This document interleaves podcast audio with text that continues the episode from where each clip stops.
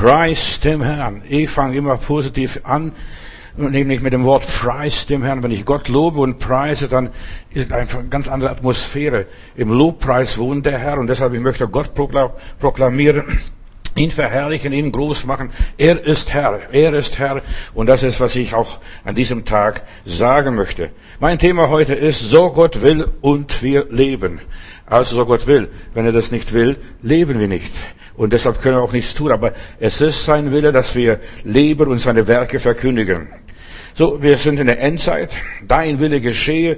Das müssen wir auch hier über diese ganze Corona-Pandemie sagen. Sein Wille geschieht. Das ist alles Gottes Zulassung. Wir gehen auf die Ewigkeit zu. Dein Wille geschehe. Sein Plan für die Welt geht langsam dem Ende entgegen. Alles hat seine Zeit. Auch das gute Wachstum und Reife und die Zeit ist jetzt überreif meines Erachtens. Der Herr wird bald kommen. Der Herr ist unterwegs. Und ich glaube, dass der Herr sogar die Türklinke in der Hand hat. Und er wird bald kommen. Er, von ihm heißt es, siehe, ich stehe an der Tür und klopfe an. Und so jemand die Tür mir auftut, zu dem wollen wir, Vater, Sohn und der Heilige Geist, einkehren und das Mahl miteinander feiern. Der Herr Jesus ist unterwegs. Und Corona-Geschichte und diese ganze Pandemie, das ist nichts anderes wie das Klopfen des Heiligen Geistes und dass der Herr vor der Tür steht steht und er will reden. Er will zur Welt, zu der Welt reden. Und weißt du, Gott redet zuerst mal im Guten. Also wie gesagt, dieser eine Rentner, der mir diese Woche angerufen hat, der hat gesagt, also von mir aus könnte die Corona-Krise noch lange dauern. Also ich habe ja alles, was ich brauche. Ich muss ja gar nicht groß rausgehen und dergleichen. Also von mir aus könnte es lange weitergehen. Aber die Familien, die äh, Schüler, äh, die Arbeiter oder die Firmen und so weiter, die leiden darunter unter dieser ganzen Corona-Geschichte. So, aber weißt du, auch der Herr redet zuerst mal im Guten. Zuerst redet er durch den Segen oder durch Segnungen. Sein Plan geht in Erfüllung in der ganzen Natur, in der ganzen Schöpfung, egal wo. Alles geht einmal zu Ende, ihr Lieben, und das müssen wir uns einfach merken.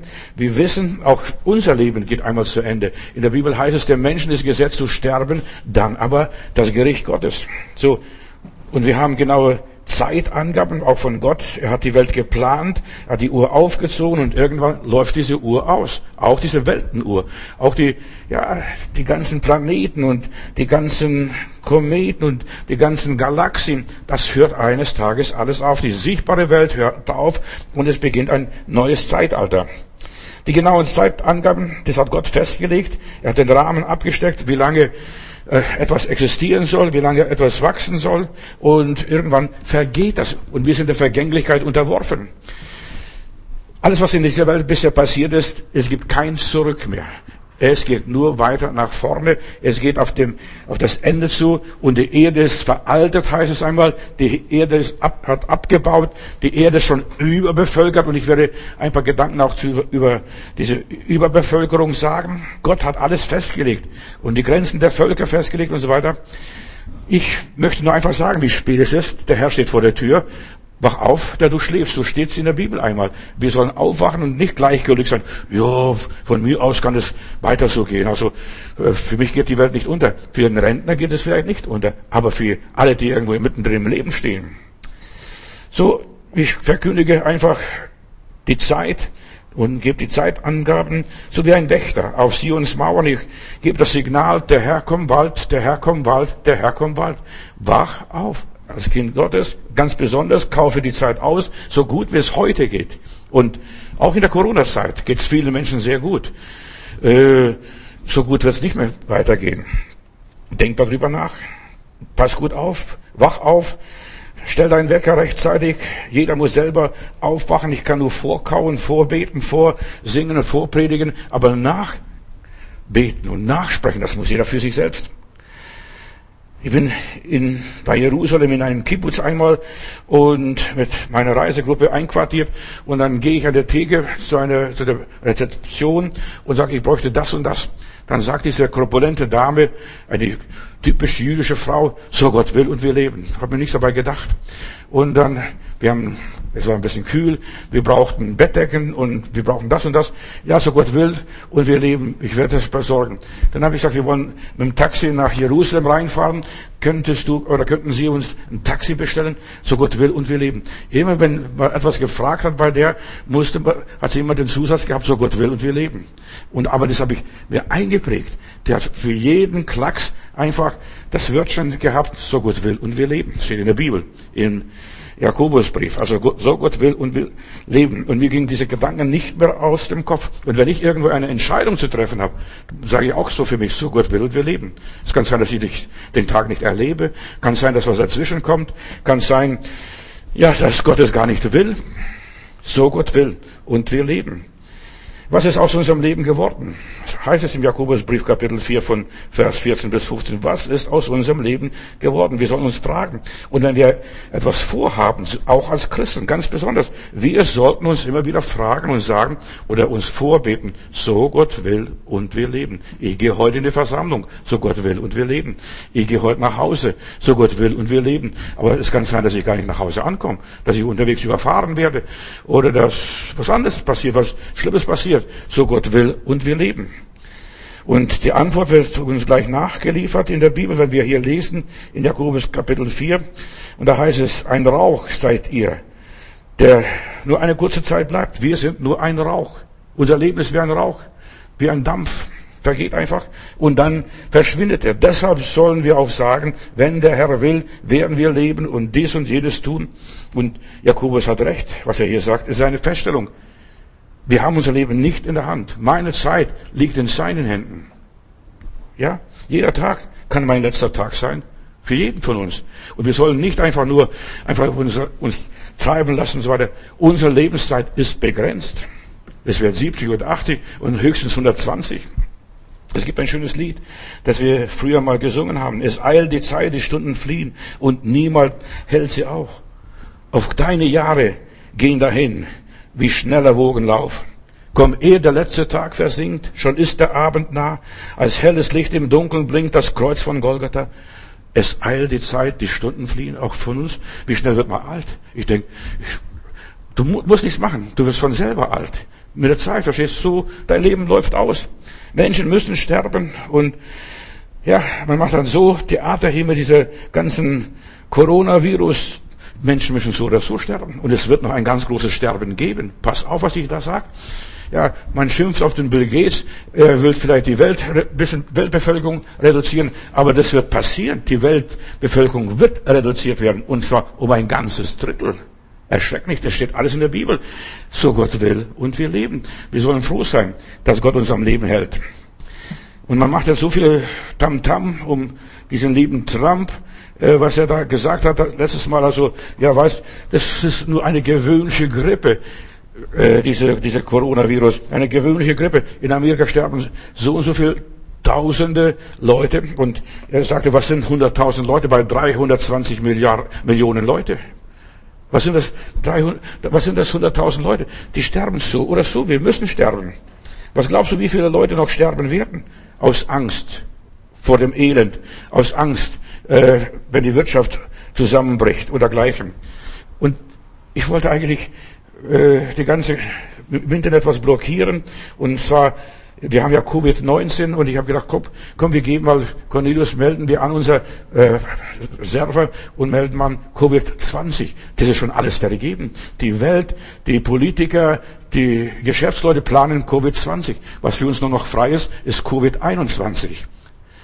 Also es wird geplant, äh, also das, die Zeit vergeht und die planen Covid-20, also die nächste Pandemie-Sache äh, nach dem, nach diesem Virus hier. Komm, ehe der letzte Tag versinkt, bald, unter, bald ertönt die Posaune Gottes. Und da heißt es, dass wenn der Herr kommt mit großem Geschrei, mit Feldgeschrei kommt er, äh, der Herr ist unterwegs, Deshalb habe ich gesagt, der Herr steht vor der Tür und klopft an. Hörst du das Klopfen deines, deines Herrn? Es ist nicht der Puls deines Herzens. Hab Raum, mach Platz für den Herrn Jesus Christus in deinem Leben. Gottes Wille geschieht so oder so. Auch hier auf dieser Erde. Keiner kann das verhindern. Und das wird auch kein Impfstoff verhindern. Wenn Gott was geplant hat, dann wird es kommen mit Impfstoff und ohne Impfstoff. Das ist vollkommen egal. Gottes Wille geschieht. Niemand kann Gottes Wille aufhalten. Man kann sich strampeln, so viel man will. Die Erde dreht sich und kein Mensch kann diese Erde aufhalten, dass die Erde sich dreht und fortbewegt.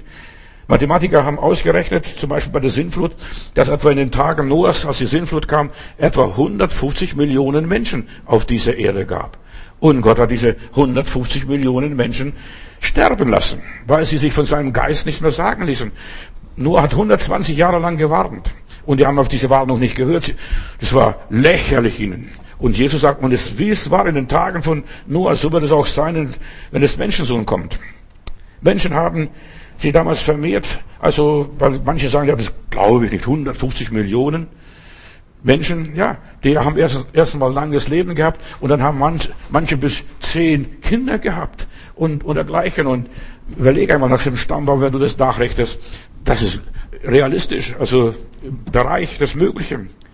Gott hat die Welt geplant, die Welt liegt in Geburtswehen und diese Wehen passieren. Und wenn ich jetzt sehe, diese Corona-Pandemie langsam läuft diese ganzen Wehen aus. Oder dieses Weh hier, die ganzen Lockerungen, man muss jetzt das nicht mehr, man darf jetzt verreisen, jetzt kann man in den Sommerferien gehen, man kann dies und jenes machen. Aber die Plage war genau fünf Monate, exakt so wie es in der Bibel drin steht. Und die Bibel irrt sich nicht. Die Bibel hat Recht. Da muss ich einfach sagen, die Bibel hat recht. Auch wenn die Leute sich lustig machen über das Wort Gottes. In der Bibel heißt es, kein Haar von unserem Haupt fällt ohne dem Wissen Gottes, ohne dem Willen Gottes. Ja, wie es, da sind sogar die Haare gezählt. Lies mal Offenbarung Kapitel 9. Es geschieht alles mit dem Wissen und dem Willen Gottes.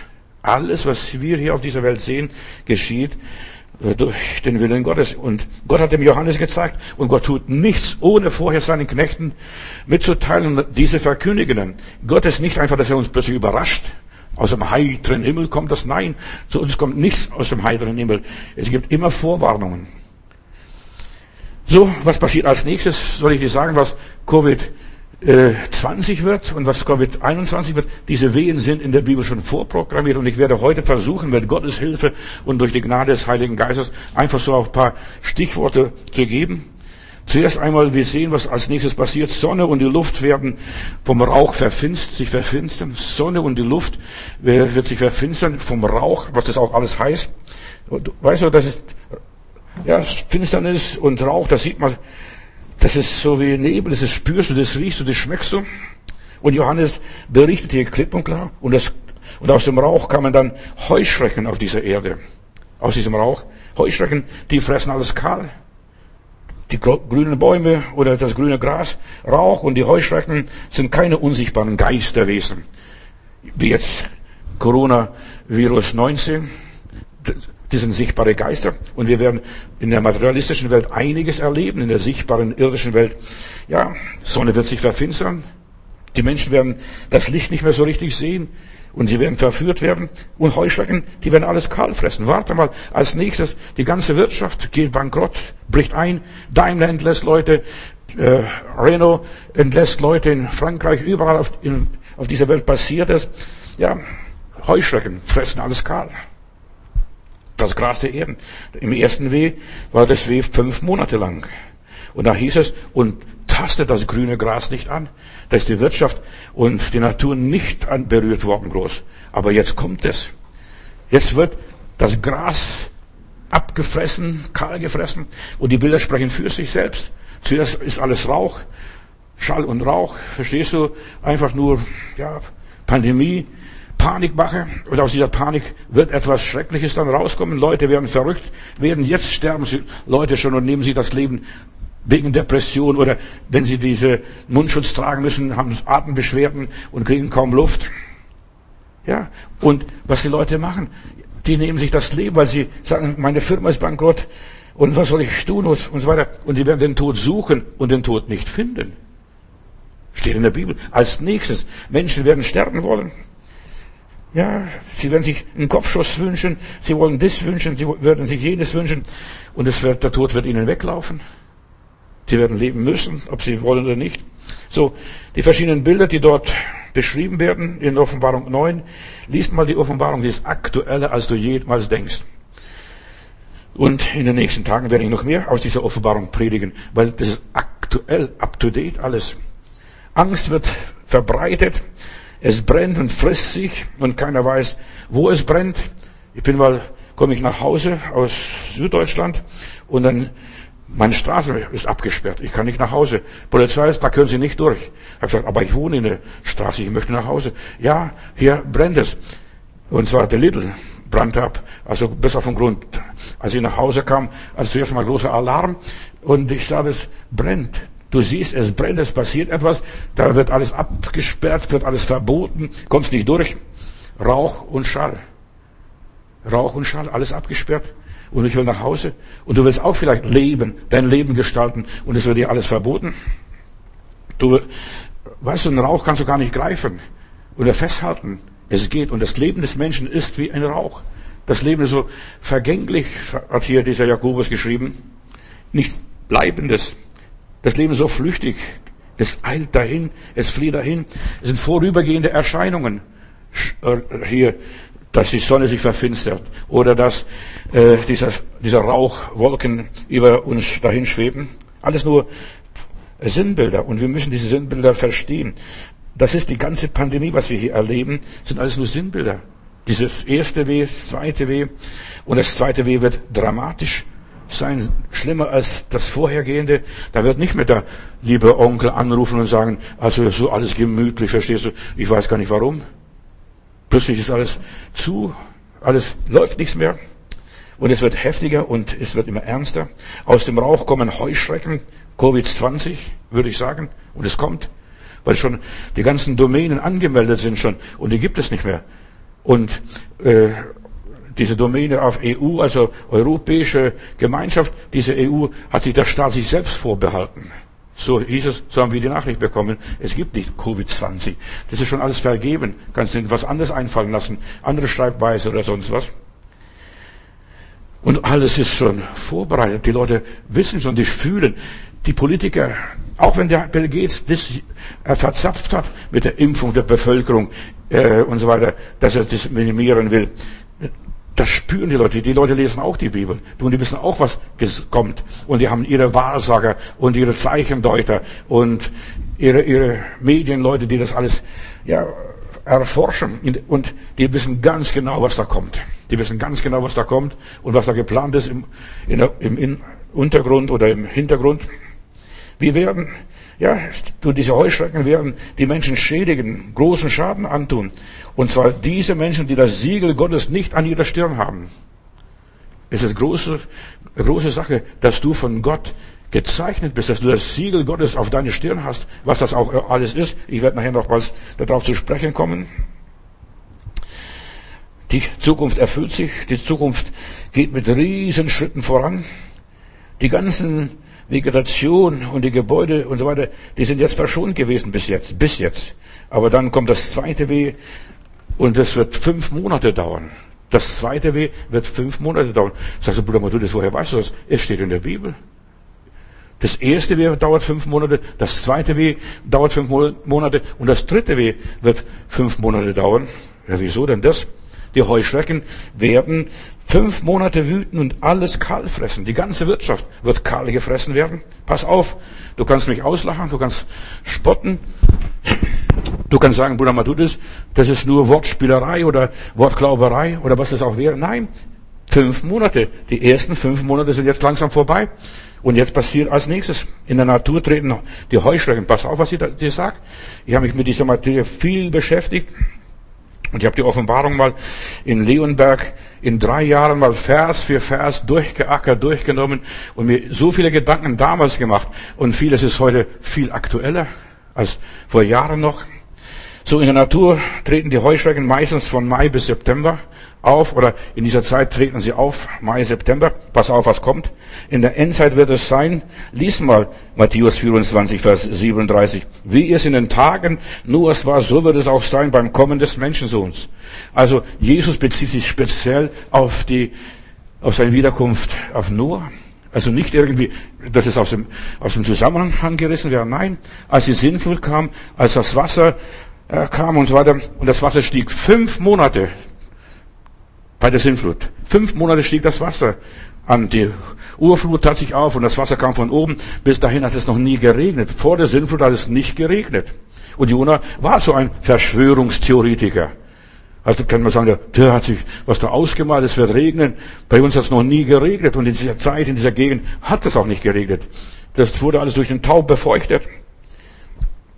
Die eigentliche Flut dauerte ebenfalls fünf Monate. Also, das ist das biblische Maß, wie Gott die Zeit einteilt. Er plant alles. Der Wille Gottes geschieht, ist mein Thema. Die Flut, das Ansteigen dauerte fünf Monate. Die Flut währte fünf Monate. Nach den Zeitangaben und so weiter auch genau von Mai bis September.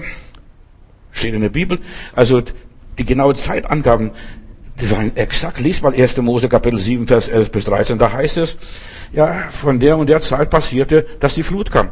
Auch der Gilgamesch-Epos berichtet das Gleiche. Wenn wir diese Geschichte ernst nehmen und Gilgamesch-Epos ist älter als die Bibel, also viel älter. So in dem Bericht der Bibel über die Sintflut steht, im 600. Jahr Noahs, am 7. 17. Tag des zweiten Monats kam die Flut. An diesem Tag brachen die alle Brunnen aus der Tiefe auf und taten sich auf, die Fenster des Himmels und so weiter. Und es kam ein Regen, 40 Tage und 40 Nächte. Am, Im 600. Jahr von Noah, am 17. Tag des zweiten Monats. Und das ist September, Oktober. Pass auf, was jetzt September und Oktober kommt. Ich will nicht Wahrsager sein und ich wünsche das niemand, aber Gottes Gerichte werden kommen. Gott war lange genug gnädig, hat lange genug uns zugeschaut und zugehört und Gutes getan. Und weiter heißt es dann, und die Wasser wuchsen gewaltig auf Erden 150 Tage. 1. Mose Kapitel 7, Vers 24. Und die Wasser wuchsen 150 Tage. Das sind fünf Monate. Gerechnet, der Jude rechnet ja, oder der Hebräer rechnet mit 30 Tagen, nicht mit 31 Tagen und dann, so wie wir und Schalt ja, der rechnet ganz anders, nur nebenbei. Und dann lese ich hier in 1. Mose 8, Vers 4 im nächsten Kapitel. Am 17. Tag des siebten Monats ließ ich die Arche nieder auf dem Berge Ararat. Nach 150 Tagen, das sind genau fünf Monate. Diese Zeitspanne ist biblisch. Und durch die Monatsangabe bestätigt uns, wann ungefähr das Sein, äh, was damals war und das, was hier sein wird. Der 17. Tag des des Monats hier ist Ende September, Anfang Oktober. Also mach dich bereit, kauf gut ein, kauf Klopapier, dass du nicht so verlegen bist wie jetzt das letzte Mal, dass du kein Klopapier mehr bekommst und das, was du brauchst, besorg dir jetzt so in kleinen Raten. Da muss dir gar nicht groß dramatisch sein. Ein neuer Wettlauf, eine neue Welt wird beginnen und nach der Sinnflut begann eine neue Welt, aber auch nicht sofort, auch nicht sofort. Gott setzt den Gerichtsfluten Maß und Ziel. In 1. Mose 8, Vers 1 lese ich, und da gedachte Gott an Noah und an alles wilde Getier und alles Vieh, das er in der Arche hatte. Und Gott ließ Wind auf Erden kommen, dass die Wasser sich verliefen. Rund ein Jahr dauerte die Sinnflut. Fünf Monate wartet Noah jetzt, bis die Flut verläuft. Und die Wasser stiegen zuerst mal fünf Monate und dann fünf Monate war er in der Arche und fünf Monate, ja, verlief das Wasser. Die Geschichte wiederholt sich. Der Rückgang der Flut bewirkte das Stranden der Arche dort auf dem Ararat. 1. Mose 8, Vers 4. Am 17. Tag des siebten Monats setzte die Arche auf dem Gebirge Ararat und es nahm das Wasser ab, immer mehr, bis auf den zehnten Monat. Die Bibel gibt uns genaue Zeitangaben, ihr Lieben. Am nächsten Tag des zehnten Monats sah er schon die Spitzen der Berge, also vom Ararat, die Umgebung. Das damalige Geschehen wird auch in der Endzeit passieren. Die Endgerichte werden das sein. Und zwar genauso wie die Bibel vorausgesagt hat. Wie Jesus vorausgesagt. Petrus schreibt in 2. Petrus Kapitel 3, Vers 5 und andere Verse und setzt es alles in Beziehung. Er sagt, Leute, wacht auf. Denn sie wollten nichts damals, in der Zeit der Sinnflut, sie wollten damals nichts wissen, dass es ein Himmel vor Zeit war und dass eine Erde aus Wasser und äh, bestand und so weiter und durch das Wort Gottes und die Wasser aus dem Wort Gottes bestanden. Und dennoch war damals die Welt durch die Sinnflut verderbt. 150 Millionen, stell dir mal sowas vor, durften sterben, weil sie nicht geglaubt haben Und es wird in der Endzeit noch schlimmer werden. Und so auch werden Himmel, die Himmel vergehen. Und die Erde wird durch dasselbe Wort vergehen, wird, ist jetzt aufbewahrt und wird, ja, mit Feuer verbrennen und alles, was darauf ist, am Tag des Gerichtes, wie in den Tagen von Noah. Und hier schließt sich der Kreis. Die Geschichte wiederholt sich. Es gibt nichts Neues unter der Sonne. In Matthäus 24, Vers 37 lese ich, da sagt Jesus, denn wie es in den Tagen Noahs war, so wird es auch sein beim Kommen des Menschensohns. Auch die Zeit, so und so viele Tage, so viele Monate und so weiter. Beim zweiten Weh wird gesagt, und in jenen Tagen werden die Menschen den Tod suchen und nicht finden und werden begehren zu sterben und der Tod wird von ihnen fliehen. Sie werden den Tod suchen und nicht finden. Was heißt es? Nicht, dass sie sich umbringen. Nein, ihr Leben wird keinen Sinn machen. Die ganze Arbeit, was ich aufgebaut habe, die ganze Sache, was ich gemacht habe, äh, alles, es macht keinen Sinn mehr. Mein Studium, mein, mein, meine ganzen Freuden, die ich gehabt habe, das macht keinen Sinn. Die Menschen werden den Tod suchen, dass sie sagen werden, sterben ist mir noch angenehmer und lieber, als jetzt noch weiterzuleben und so weiterzumachen, wie bisher. Das Leben wird keinen Sinn machen. Fünf Monate. Von den Heuschrecken heißt es dann auch noch, und ja, diese Heuschrecken, sie hatten keinen König. Also, in der Bibel heißt es, in den Sprüchen, dass sie keinen König haben. Und sie marschieren auf. Aber hier von diesen Heuschrecken heißt es, sie werden einen König haben. Ein Engel wird es sein. Ein Dämon. Oder was auch immer ist. Und der Name des Königs ist Abaddon, heißt es hier, oder Apollyon.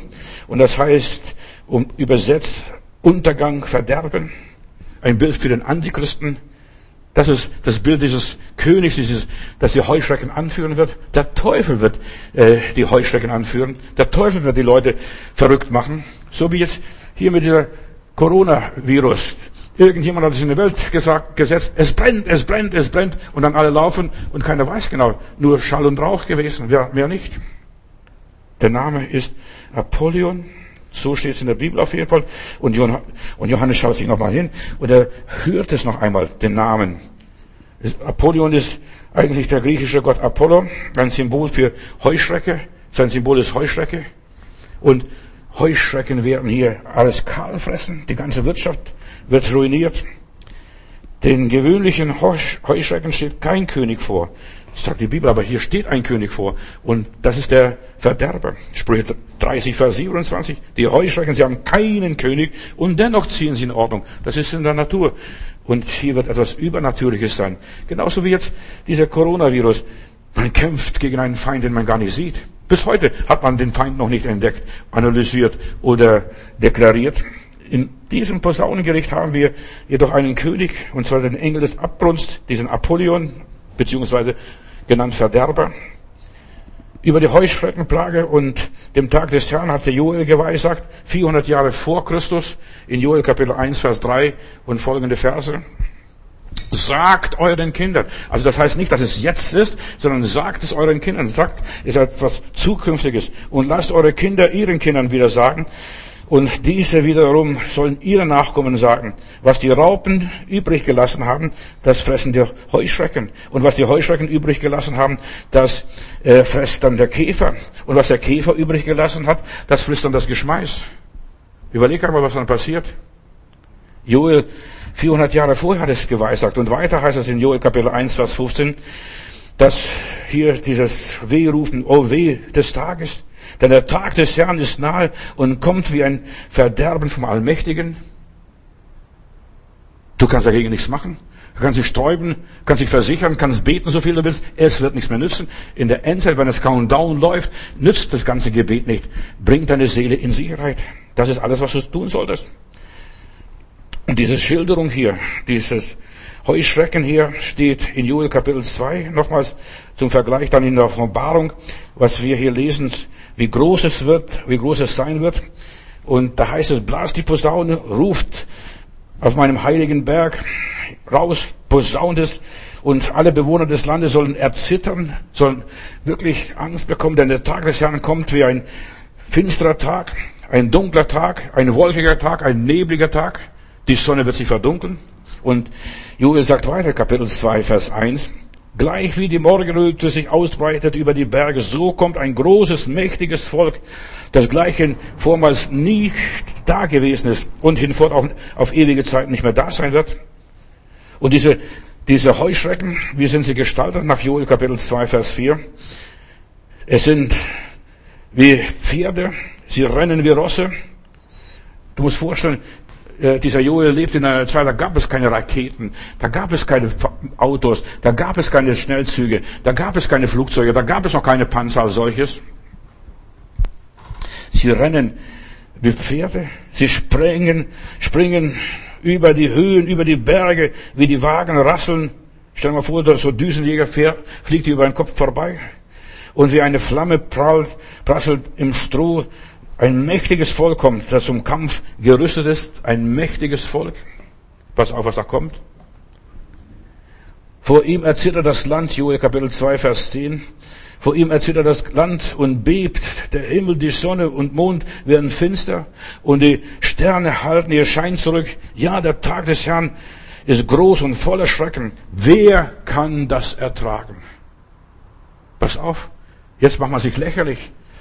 Man hat sich lächerlich gemacht auch über Jona. 150 Millionen Menschen haben sich lächerlich gemacht über Jona. Der Mann spinnt. Bei dem dickt's nicht mehr richtig. Das zweite Weh. Und lies mal, was in der Bibel steht. Gottes Gerichte, als der sechste Engel posaunte. Und der sechste Engel posaunte und ich hörte die Stimme aus den vier Ecken vom goldenen Altar vor Gott, also aus dem Heiligtum, ist kein Zufall, sondern Gottes Plan und Gottes Wille. Und der sechste Engel posaunte und so weiter, löse die vier Engel, die gebunden sind am Wasserstrom Euphrat. Löse die vier Engel, die gebunden sind am Strom Euphrat. Und es wurden die vier Engel los, die bereit waren auf die Stunde und auf den Tag und auf den Monat, auf dass sie töteten, halt dich fest, schnall dich an, auf dass sie töteten, töteten den dritten Teil der Menschheit. Dritten Teil der Menschheit. Das wird kommen. Das kann das Gift draufnehmen. Die Bibel lügt nicht. Die Bibel redet wirklich klar.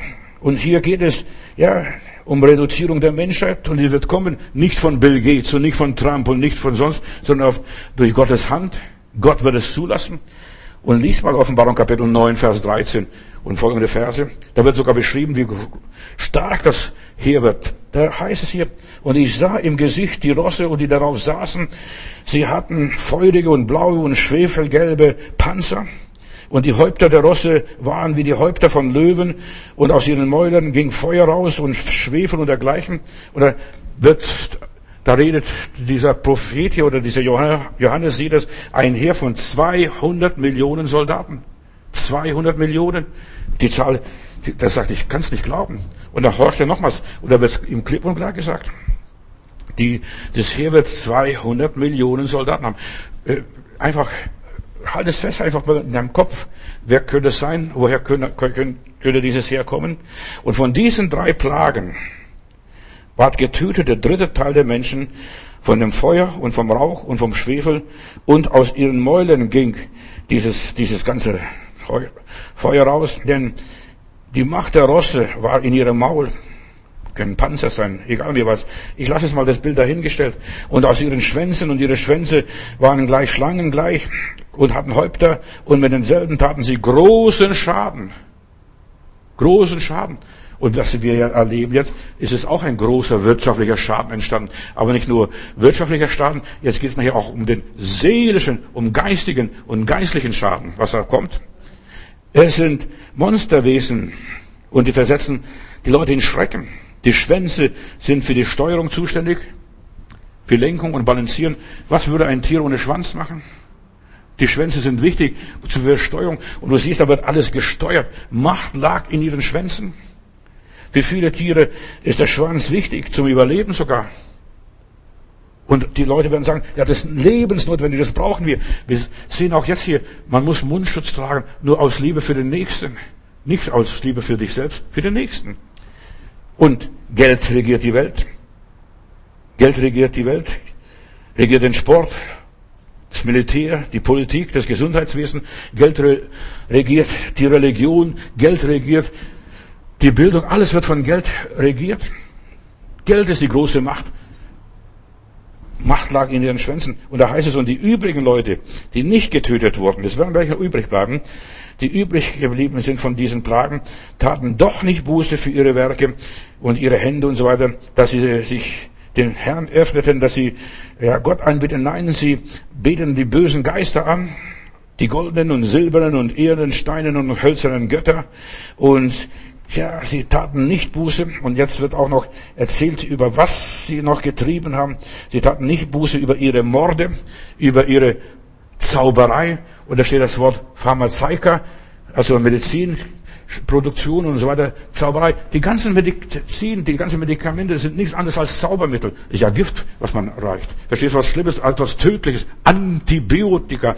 Das ist gegen das Leben, Zauberei. Und hier steht das Wort äh, äh, Pharmazeutika und Unzucht und Dieberei und so weiter. Und hier geschieht auch der Wille Gottes. Gott lässt, Gott reinigt die Erde von denen, die die Erde verderbten.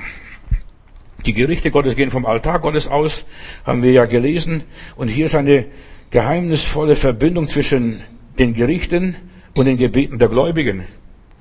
Dein Wille geschehe. Und Millionen von Gläubigen beten immer wieder, Vater im Himmel oder unser Vater, geheiligt werde dein Name und dann dein Wille geschehe und erlöse uns von dem Bösen. Millionen von Menschen haben so oft gebetet, das Vater unser, und jetzt passiert es. Gott hört die Gebete der Gläubigen. Und das steht auch in der Bibel. Das sind die Gebete der Gläubigen. In diesen Gerichten erleben wir die Offenbarung Gottes am Sturm Euphrat. Dort wird sich noch etwas abspielen. Pass auf, was da kommt. Euphrat wird also in der Endzeit noch eine Bedeutung bekommen, von größter Wichtigkeit sein. Dieser Strom Euphrat, das was äh, Orient und Occident trennt. An diesem Strom, Offenbarung Kapitel 7, Vers 1 und, und so weiter, da befinden sich die vier Gerichtsengel, die sind gebunden auf Tag und Stunde und Jahr. Gott hat es festgelegt. Und das sind von diesen sieben Engeln, die dann die Posaune blasen werden, diese Gerichte ankündigen werden. Diese vier Engel wurden im Kapitel 7 von den anderen Engeln erwähnt, vom Aufgang der Sonne und aufgefordert, jetzt ist eure Zeit gekommen, Gericht zu halten über die gottlose Welt und die Gerichte Gottes auszuführen. Jetzt seid ihr dran. Das sind Engel, die für die Endzeit bestimmt sind. Und diese Gerichtsengel, sie töten. Sie töten. Wir wissen ja, auch hier beim Hiskia, der Engel Gottes ging nur einmal durchs Lager spazieren und es sind über 180.000 Leute am nächsten Morgen tot gewesen. Weil Gott auf das Gebet vom Hiskia geantwortet hat. Und jetzt überleg einmal, Millionen von Christen beten Dein Wille geschehe, dein Reich komme, dein ist das Reich, dein ist die Kraft, dein ist die Macht und die Herrlichkeit. Und die Leute spotten und lästern Gott. Die vier Gerichtsengel sie töten und sie sind bereit, um die Stunde X auszuführen, die sie selbst nicht einmal wissen. Sie selbst wissen nicht, wann sie kommen.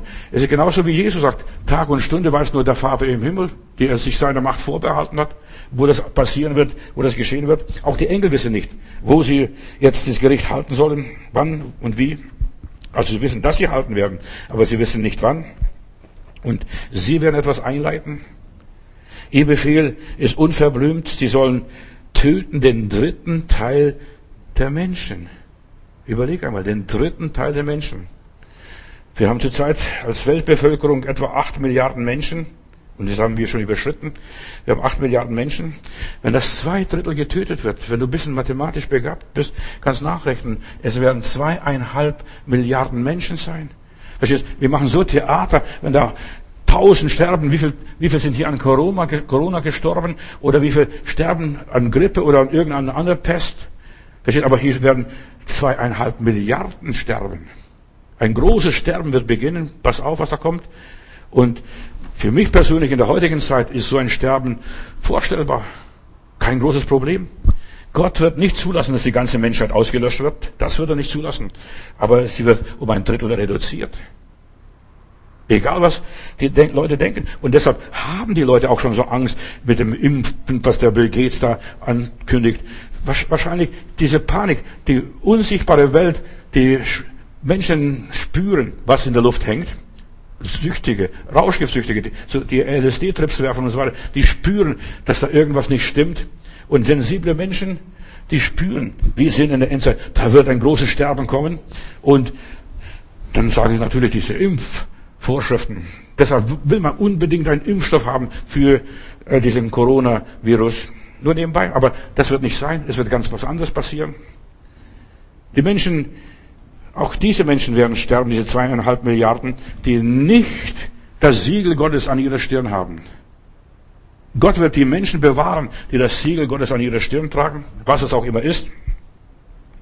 Hier sehen wir wieder eine Parallele zu den Plagen in Ägypten.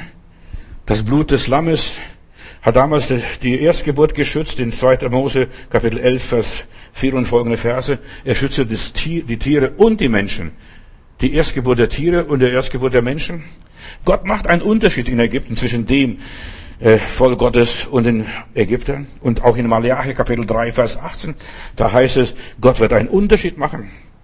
Und da heißt es, und ihr werdet am Ende der Tage sehen, nicht jetzt, Du siehst jetzt vielleicht in diesem Leben, wo, solange du jetzt noch lebst, nicht groß den großen Unterschied. Aber in dieser Endzeit, du wirst einen Unterschied sehen zwischen dem Gerechten und dem Gottlosen, zwischen dem, der Gott dient und dem, der Gott nicht dient. Du wirst einen Unterschied sehen. Und was das auch alles bedeutet, es war ein Wunder, ja, dass Gott damals in Ägypten machte, dass Gott einen Unterschied machte zwischen den Israeliten und so weiter. Von der vierten Plage an war ein Unterschied bis zur zehnten Plage zwischen Ägypten und Israel. Und Gott machte einen Unterschied. Das war keine Zauberei, das war keine Magie. Ja, Gott bewahrte die Erstgeburt. Durch die Versiegelung 2. Mose Kapitel 12, 5, und wir sehen hier, durch das Blut des Lammes wurden die Menschen äh, versiegelt damals, bewahrt vor dem ganzen Verderben. Bei den Posaunengerichten sehe ich nach Offenbarung Kapitel 5, Vers 6, da sehe ich diese Bewahrung. Alle, die äh, Gottes Wort bewahrt haben und so weiter, die versiegelt sind in ihren Gedanken, an ihrer Stirn, nicht an den, Hand, an den Händen. Der Antichrist wird an der Hand ein Malzeichen geben und an der Stirn. Also in ihrem Kopf, in ihrem Denken, dass du deine PIN-Nummer auswendig weißt, aufsagst und so weiter und diese eingibst oder mit einem Scanner an deiner Hand, was auch immer ist. Aber Gott sagt, die Erlösen werden versiegelt an ihren Stirnen. Das ist ein Unterschied. Irgendwo ein kleiner Unterschied. Die meisten beachten das nicht. Und zwar auch wieder, die da glauben an das Blut des Lammes, Jesus im Glauben aufnehmen und Kinder Gottes sind. In 2. Korinther Kapitel 1, Vers 21 lese ich von dem Pfand des Heiligen Geistes. Und bei der sechsten Posaune wird ein riesiges Heer in Marsch gesetzt von 200 Millionen Soldaten. Lies mal das selber nach. Und heute ist alles realistisch geworden dass solche Armeen aufmarschieren und Johannes sagt, ich hörte diese Zahl. Ich, nicht nur, dass ich fantasiere, dass ich spinne oder mir was einbilde oder einrede, ich hörte diese Zahl.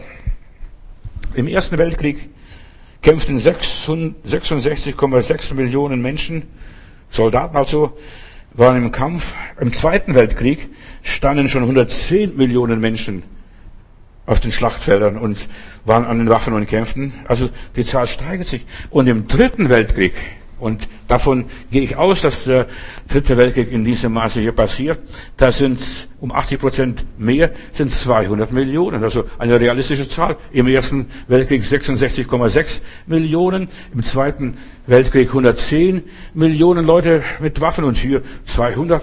Was ist das? Also, und die Mächte haben. China, schon allein China hat so viele Soldaten als stehende Armee. Eine Steigerung liegt also durchaus im Bereich des Möglichen. Und deshalb auch hier wieder so unwahrscheinlich, so unmöglich. Das, weißt, das geht uns gar nicht so richtig ein. Und für mich ist es ein Zeichen, wir gehen, wir steuern ganz massiv auf einen Weltkrieg zu. Friede, Friede, Friede. Und wenn Sie sagen werden Friede und so weiter, wird das Verderben ganz schnell kommen. Die drei Plagen sind Feuer, Rauch und Schwefel. Bei der sechsten Posaune sehen wir, was dann passiert. Da wird sogar ein Ort, geografischer Ort angegeben. Das ist der Euphrat, dieser Fluss Euphrat. Das Schlachtfeld wird im Nahen Osten sein. Muss nicht Angst haben, dass es an der Elbe passiert oder, oder an der Donau oder sonst irgendwo. Nein, das wird der, am Euphrat passieren. Dort stehen Nationen schon gegeneinander auf und die haben Atombomben und Waffen. Pakistan ist eine Atommacht, Israel ist eine Atommacht, äh, Indien ist eine Atommacht, China ist eine Atommacht, Russland ist eine Atommacht, Amerika ist eine Atommacht. Was glaubst du, wie viel, wie viel Atombomben produziert sind? Und, und Frankreich ist eine Atommacht, England ist eine Atommacht. Nur nebenbei. Hier geht es um die ganze Welt. Sonst könnte es nicht heißen, dass ein Drittel der Menschheit getötet wird auf ganz normale, gewöhnliche Art und Weise. Es ist eine unvorstellbare Zahl, die uns zur Annahme zwingt und die mich zur Annahme zwingt. Es könnte ein Atomkrieg sein, muss es aber nicht sein. Schon allein die Folgen einer Atomschlacht, auch wenn es regional wäre, schon die Folgen, die Welt wird darunter leiden, was dann passiert.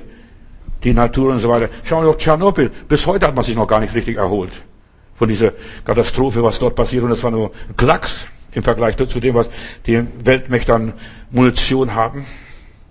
Aus den Mäulern ging dann ja, groß, große Sachen raus.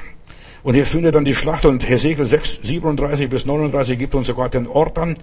Und wer das ist, das ist Gog und Magog.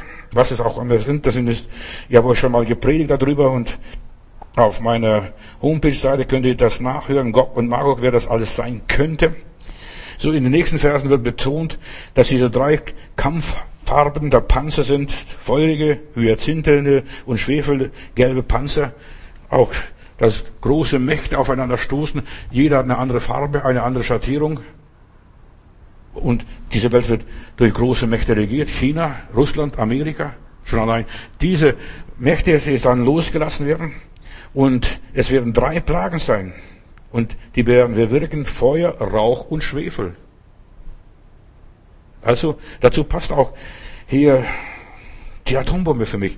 Und das Interessante ist, diese erste Atombombe, die gezündet wurde, also nicht Hiroshima und Nagasaki, sondern in, bei den Amerikanern in der Wüste, die hieß Trinity, Dreieinigkeit. Also auch so mysteriös, verstehst du, woher, woher diese ganzen Namen? Äh, das hat eine Bedeutung. Trinity, Dreieinigkeit, alles Zufall? Für mich ist kein Zufall. Ich glaube nicht an Zufälle. Zufälle ist das nur ein Pseudonym, wenn Gott nicht unterschreiben will. Aber die Leute machen es und die wissen gar nicht warum und wieso. Zufall. Trinity, Dreieinigkeit. Und es sei an dieser Stelle auch noch ausdrücklich bemerkt, dass von den drei Posaunen gerichtet nur die Menschen betroffen sein werden, die das Siegel Gottes nicht haben an ihren Stirnen. Deshalb ist es so wichtig, dass du bereit bist, Gott zu begegnen, egal wie, dass du an deinen Erlöser, an deinen Heiland glaubst, dass du positiv eingestellt bist. Ich weiß, dass mein Erlöser lebt. Es ist so wichtig, dass man das weiß in seinem Leben. Logisch, diese Menschen gehen in die Ewigkeit, selbst wenn sie sterben müssen, auch zu diesem ein gehören, auch wenn sie sterben, erlöste Menschen weiß, wissen, ich gehe zu Jesus, ich gehe nach Hause zu meinem Heiland. Halleluja.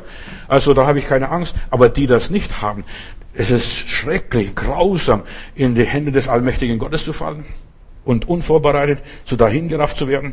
Und die Menschen ohne Hoffnung und ohne Glauben wird es ganz hart treffen. Es ist ein Unterschied zwischen Gläubigen und Ungläubigen. Menschen, die nur in die Kirche gehen und nur an irgendein Herrgott, an ein höheres Wesen glauben. Nein, wir sollen den Heiland persönlich kennen.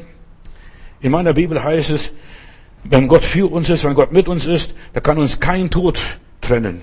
Wer kann uns scheiden von der Liebe Gottes? Auch keine Atombombe. Und wir werden sehen, das wird raspeln und, und wird, wird knallen. Und deshalb sei bereit. Hab das Zeichen Gottes an deine, in deinem Gehirn, in deinem Denken, in deinem Kopf, in deinem Herzen. In diesem Zusammenhang will ich was erzählen, was mir vor vielen Jahren mal begegnet ist. Aber ich will diese Geschichte zuerst mal so aufbauen. Im Ersten Weltkrieg kämpfte eine Brigade, eine US-Brigade, also US-Armee, die kämpften äh, in Europa hier. Und die Brigade hieß 91, Brigade 91. Und diese Leute in dieser Brigade, der, der Leiter, dieser General, hat sich als Gewohnheit angemacht, hat seinen Soldaten befohlen, Psalm 91 morgens, wenn sie aufstehen, Psalm 91 aufzusagen.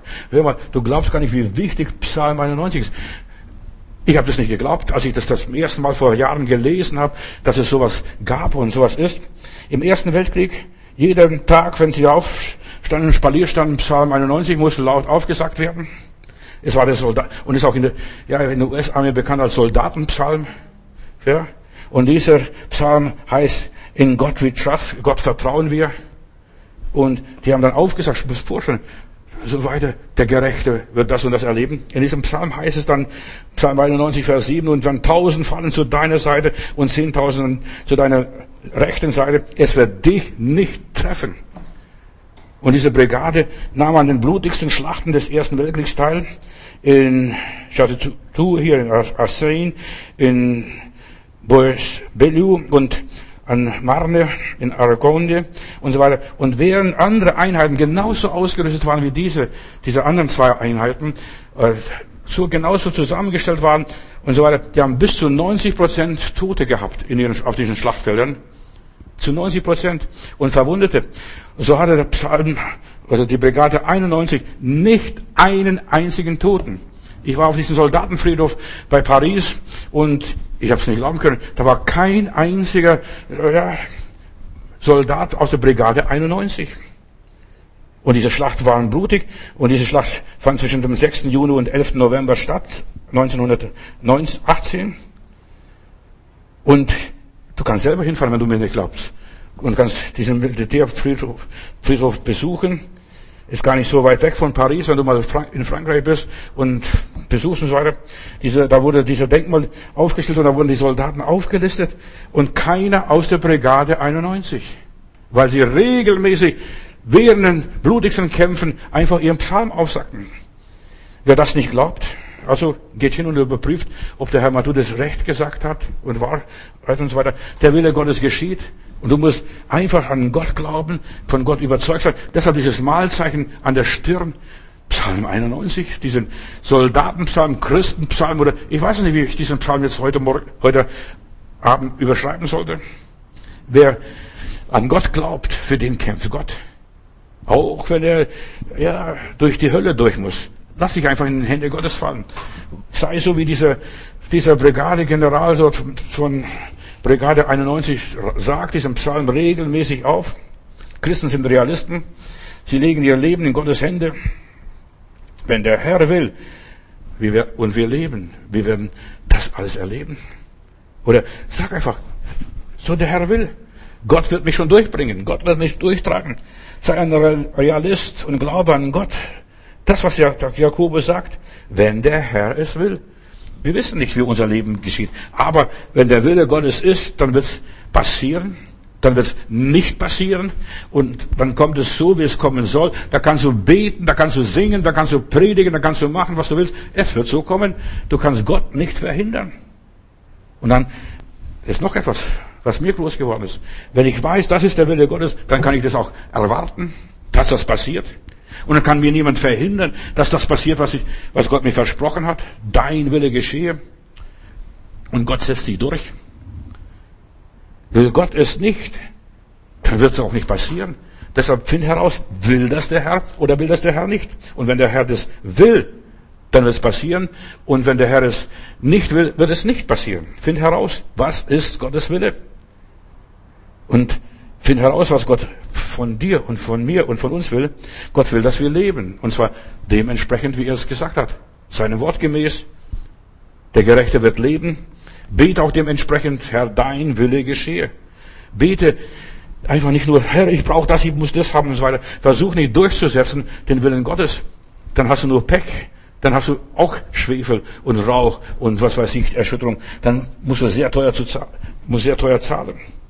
Du solltest wissen von deinem Leben, was will Gott von mir? Und wenn du weißt, dass es ist, dann brauchst du nicht mal beten. Da muss man sagen, Herr, in deine Hände befehle ich meinen Geist, meine Seele, mein Leib, mein Vermögen, meine Arbeit, meine Familie, meine Kinder. Das ist dein Wille. Du und ein ganzes Haus, sie soll gerettet werden. Wenn du das weißt und davon überzeugt bist, dann wird es passieren. Wenn Gott will, dass du lange lebst, dann, dann wirst du viele Krisen und Stürme und Katastrophen überleben. Aber wenn der Herr dein Leben kurz ja, bestimmt hat, nur so und so viele Jahre, dann wird es auch passieren. Du kannst nicht verhindern. Ich denke nur, der Apostel Jakobus in der Bibel, der eine Jakobus, der Jüngere, so heißt es in, in der biblischen Tradition, der Jüngere, der wurde vom Heiland gesegnet, vom Heiland berufen und kaum ist die Gemeinde entstanden, wird er umgebracht und getötet vom Herodes. Und der andere Johannes, der wird 100 Jahre alt. Verstehst? Die Zeit liegt in seinen Händen. So Gott will und wir leben. Lebe nach deinen eigenen Überzeugungen, wie Gott es deinem Leben gezeigt hat.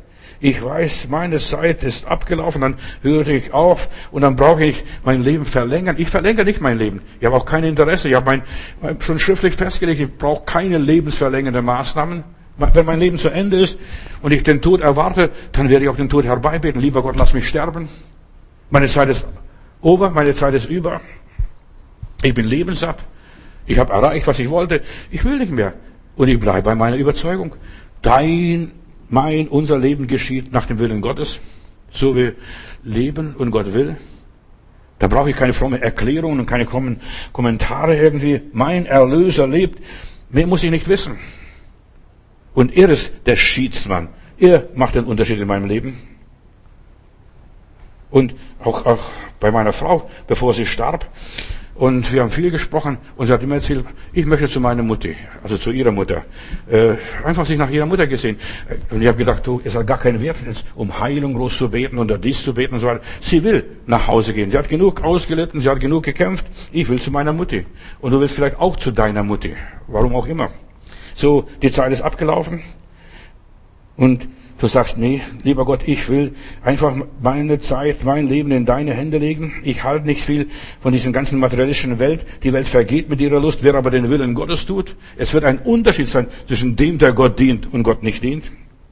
Viele verstehen heute nicht, wenn ich so drüber spreche, es werden noch Millionen sterben. Oder zweieinhalb Milliarden. Verstehst du wieder nicht? Wie viele ist das weltfremd? Aber das ist die Realität. Denn den Menschen ist gesetzt, einmal zu sterben. Und dann stehen wir vor Gott und dann müssen wir hören, was war dein Leben gewesen? Wie was hast du gelebt? Ich stütze meine Überzeugung nicht nur auf das, was ich sehe oder erlebe oder fühle, sondern auf das Wort Gottes. Darauf stütze ich mich. Gott sagt mir, freut euch, jetzt freut euch, ja, in jedem Augenblick, freut euch nicht so groß. Und das hat der Herr auch mir gesagt. Deshalb bin ich gar nicht so fanatisch, ganz schnell als die Gemeinde groß aufmachen und nein, diese Lockerungen werden nicht viel bringen. Glaubt mal, der Sommer geht vorbei, so wie ich euch am Mittwoch gesagt habe, die Ernte ist noch nicht eingebracht. Der Sommer wird kommen. So, ich freue mich nicht zu so früh. Das kommt das zweite Weh. Und noch das dritte Weh. Pass auf, was da noch kommt. Gottes Wille geschieht, bis alles vollendet ist. Er will den Teufel in die Knie zwingen. Das will Gott, dass alle Knie sich beugen und alle Zungen bekennen, dass er der Herr ist. Gott will unsere Erlösung und daran arbeitet er konsequent, bis er soweit ist, bis die zehnte Plage geschieht, bis Pharao sein Volk, das Volk Gottes gehen lässt. Preis Gott. Vater, wir möchten einfach dir gehören, wir möchten dir unser Leben verschreiben und so weiter. Wir gehören dir und dem Reich Gottes. Wir sind Kinder des Allerhöchsten und ich preise und freue mich, dass wir einfach dir gehören dürfen. Wir sind Bürger einer anderen Welt. Der Arge darf und kann uns nicht antasten. Wir sind, ja, mit Psalm 91 fest in dir verwurzelt. Wir gehören zu der himmlischen Brigade 91. Halleluja. Dein Wille geschieht.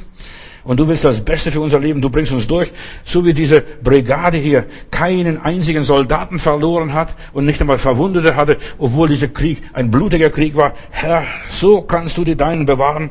Und das macht mich so froh. Wir sind in deiner Hand und wir werden von dir gehalten, von dir getragen, von dir beschützt.